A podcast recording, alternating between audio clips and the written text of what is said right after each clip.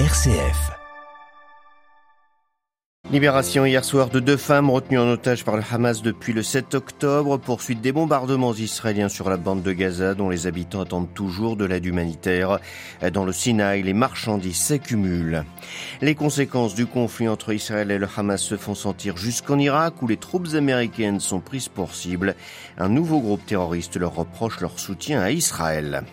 Le Caucase Sud veut s'organiser sans prêter attention aux Occidentaux. Une réunion avait lieu hier en Iran, avec la Russie notamment, pour tenter de trouver une solution diplomatique entre l'Arménie et l'Azerbaïdjan.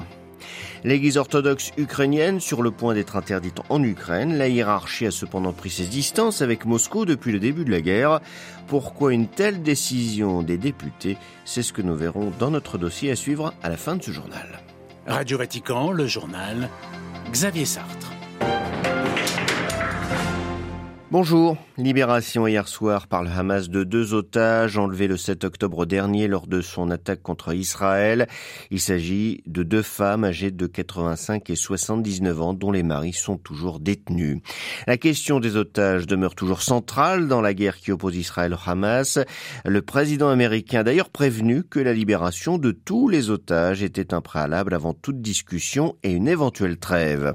En attendant, les bombardements israéliens sur la bande de Gaza se poursuivent. Le Hamas annonce ce matin que 140 Palestiniens ont perdu la vie la nuit dernière.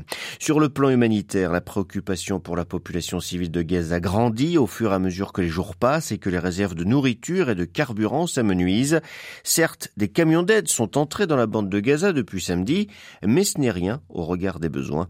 En Égypte, les camions attendent de passer le point de contrôle de Rafah. Au Caire, Léonie Lebrun eh bien 55 camions d'aide humanitaire ont franchi la frontière depuis l'ouverture du terminal de Rafah samedi matin. C'est ce qu'a indiqué le secrétaire général du Croissant Rouge, Raed Abdel Nasser. Une centaine de camions supplémentaires euh, sont toujours stationnés côté égyptien en attendant de pouvoir entrer dans Gaza. Ils sont chargés de nourriture, d'eau, de couverture et un premier camion citerne rempli de carburant a également pu entrer sur le territoire palestinien. Mais c'est largement insuffisant, alerte l'organe des Nations Unies pour les réfugiés de Palestine rappelant que le carburant est essentiel pour faire fonctionner les générateurs d'électricité qui alimentent les infrastructures, hôpitaux, commerces et transports. De manière globale, la quantité d'aide acheminée jusqu'à Gaza est bien trop faible pour subvenir aux besoins urgents de la population assiégée depuis deux semaines. L'aide internationale est quant à elle acheminée par avion jusqu'à la ville d'Al-Arish, sur la côte nord du Sinaï égyptien. Une vingtaine d'avions ont déjà atterri. Le Caire, Léonie Lebrun, pour Radio Vatican. Et c'est l'UNRWA, l'agence onusienne en charge des réfugiés palestiniens, qui est censée gérer en grande partie cette aide humanitaire. L'UNRWA, dont les employés paient un lourd tribut depuis le début de la guerre. Rien que dans les dernières 24 heures, six employés ont été tués à Gaza, ont annoncé les Nations Unies. En tout, depuis le 7 octobre, 35 membres de l'agence ont perdu la vie en poursuivant leur mission auprès des réfugiés palestiniens. Beaucoup étaient des enseignants dans les écoles de l'agence. Conséquence de cette guerre, les tensions entre Israël et le Hezbollah libanais se sont accrues. Des échanges de tirs sont quasi quotidiens de la part euh, de part et d'autre de la frontière. Devant les risques de l'ouverture d'un nouveau front, plus de 19 000 Libanais ont quitté leur maison, euh, principalement dans le sud, la zone la plus exposée. C'est ce qu'annonce l'Organisation internationale pour les migrations. Conséquence aussi en Irak, où ce sont cette fois les bases américaines encore installées dans le pays qui sont prises pour cible par des attaques, notamment de la part d'un groupe qui invoque le soutien de Washington à Israël. Les précisions à Bagdad d'Anne-Sophie. En moins d'une semaine, pas moins de trois bases militaires abritant des forces américaines en Irak ont été la cible d'attaques aux drones et à la roquette. Les bases Ain al-Assad dans le désert d'Al-Anbar à l'ouest de l'Irak, Harir à Erbil au nord, ainsi qu'un camp proche de l'aéroport de Bagdad. Des attaques revendiquées pour certaines par un groupe baptisé Résistance islamique en Irak sur des chaînes Telegram affiliées aux factions chiites proches de l'Iran, en riposte à l'offensive israélienne menée contre le Hamas à Gaza. Le Hezbollah irakien, lui aussi en guerre ouverte contre les États-Unis et Israël, a, en raison du soutien de Washington à Tel Aviv, exigé des Américains qu'ils quittent l'Irak, sans quoi ils goûteront, je le cite, au feu de l'enfer. Suite à ces menaces, les États-Unis ont ordonné dimanche l'évacuation du personnel non essentiel de leur ambassade et consulat en Irak. Le premier ministre irakien, Mohamed Shia al-Soudani, a hier condamné ces attaques et ordonné aux services de sécurité de traquer et de poursuivre leurs auteurs, et ce, par crainte d'un embrasement de l'Irak. À Bagdad, Anne-Sophie Lemauve pour Radio Vatican.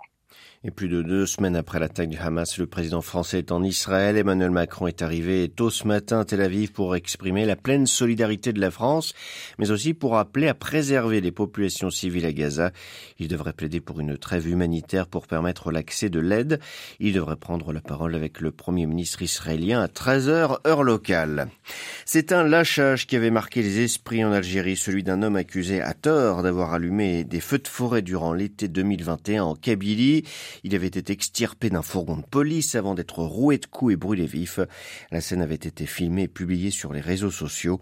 Le procès de 94 personnes jugées pour ce crime s'est achevé hier. La cour d'appel d'Alger a ainsi condamné à mort 38 personnes, peines qui seront commuées en prison à vie. 26 autres ont été Les autres accusés écopent de peine allant de 3 à 20 ans de prison ferme. Alors que le monde a les yeux tournés vers la bande de Gaza, l'Iran et la Russie unissent leurs efforts pour pousser leurs pions dans le Caucase. Hier, Téhéran a accueilli une réunion afin de trouver une solution entre l'Azerbaïdjan et l'Arménie. L'occasion, Olivier Bonnel, de fustiger l'interventionnisme, selon eux, des Occidentaux dans la région. Oui, les problèmes de la région ne peuvent être réglés par l'intervention de forces étrangères. Les mots sont ceux d'Ebrahim Raisi, le président iranien, en évoquant hier le Caucase. Son ministre des Affaires étrangères a renchéri en soulignant que la présence d'étrangers dans la région, plutôt que de résoudre la situation, la compliquait. Présent à Téhéran hier, le chef de la diplomatie russe, Sergei Lavrov, a lui profité de ce mini-sommet pour fustiger, je cite, les tons tentative de la part en premier lieu de l'Union européenne et dans une certaine mesure des États-Unis de s'immiscer dans le processus de délimitation de la frontière entre l'Arménie et l'Azerbaïdjan. Russie et Iran profitent donc du contexte international pour réaffirmer leur voix et souligner leur non-alignement, sans oublier un acteur majeur de la région, Xavier, la Turquie, soutien historique de Bakou. L'Azerbaïdjan et la Turquie ont d'ailleurs annoncé hier des exercices militaires conjoints dans la province du Haut-Karabakh, récemment reprise par l'armée armée euh, azerbaïdjanaise pardon, au prix d'un nettoyage ethnique et d'un exode massif des Arméniens. Olivier Bonnel, les États-Unis coupent l'intégralité de leur aide au Gabon. Washington avait déjà réduit son soutien après le coup d'État militaire du 30 août dernier. Le gouvernement américain se dit toutefois prêt à revoir sa décision si des progrès démocratiques étaient observés. Haïti s'enfonce jour après jour dans le chaos. Pour preuve, selon l'ONU, certains Haïtiens vivent dans un climat de danger jamais connu en l'espace de trois mois. Du 1er juillet au 30 septembre, la police a enregistré d'une part 1239 homicides contre 577 au cours de la même période l'année dernière et 700 enlèvements de personnes, hommes, femmes et enfants, soit 244% de plus qu'en 2022. En Allemagne, il y aura bientôt un nouveau parti politique à la gauche de l'échiquier. Sarah Wagenknecht a annoncé ce lundi en effet créer sa propre formation avec des élus issus du parti Die Linke, lui-même scission du SPD, le parti social-démocrate. Cet élu très populaire polarise la société allemande mais pourrait affaiblir l'extrême droite au plus haut dans les sondages. À Berlin, les explications de Delphine Herbelier. Cela faisait des mois que Sarah Wagenknecht évoquait l'idée de créer son propre parti. Le pas est désormais franchi. Cette députée aussi populaire que polémique vient de quitter son parti de cœur, Die Linke, une formation de gauche radicale. Sarah Wagenknecht se lance désormais seule dans la course. Elle vient de créer une association politique qui porte son nom et veut créer un parti en janvier. Le but est de participer aux élections européennes en juin et à trois élections régionales dans un an dans l'est de l'Allemagne. En reprenant sa liberté, Sarah Wagenknecht pourrait changer le paysage politique allemand. Cette élue de 54 ans, très charismatique, incarne une gauche radicale tournée vers le social, mais aussi sans complexe sur certains thèmes chers à l'extrême droite. C'est le cas de l'immigration que Sarah Wagenknecht veut stopper pour défendre le système social allemand. Elle ne cache pas non plus son opposition à l'écologie politique et aux questions de genre, des thèmes qui pourraient lui faire gagner des voix de l'extrême droite. Le gouvernement d'Olaf Scholz aussi risque de se faire critiquer encore plus vertement Sarah Wagenknecht le qualifie d'ores et déjà de pire gouvernement de l'histoire de la République fédérale. Berlin, Delphine Herbelier pour Radio Vatican.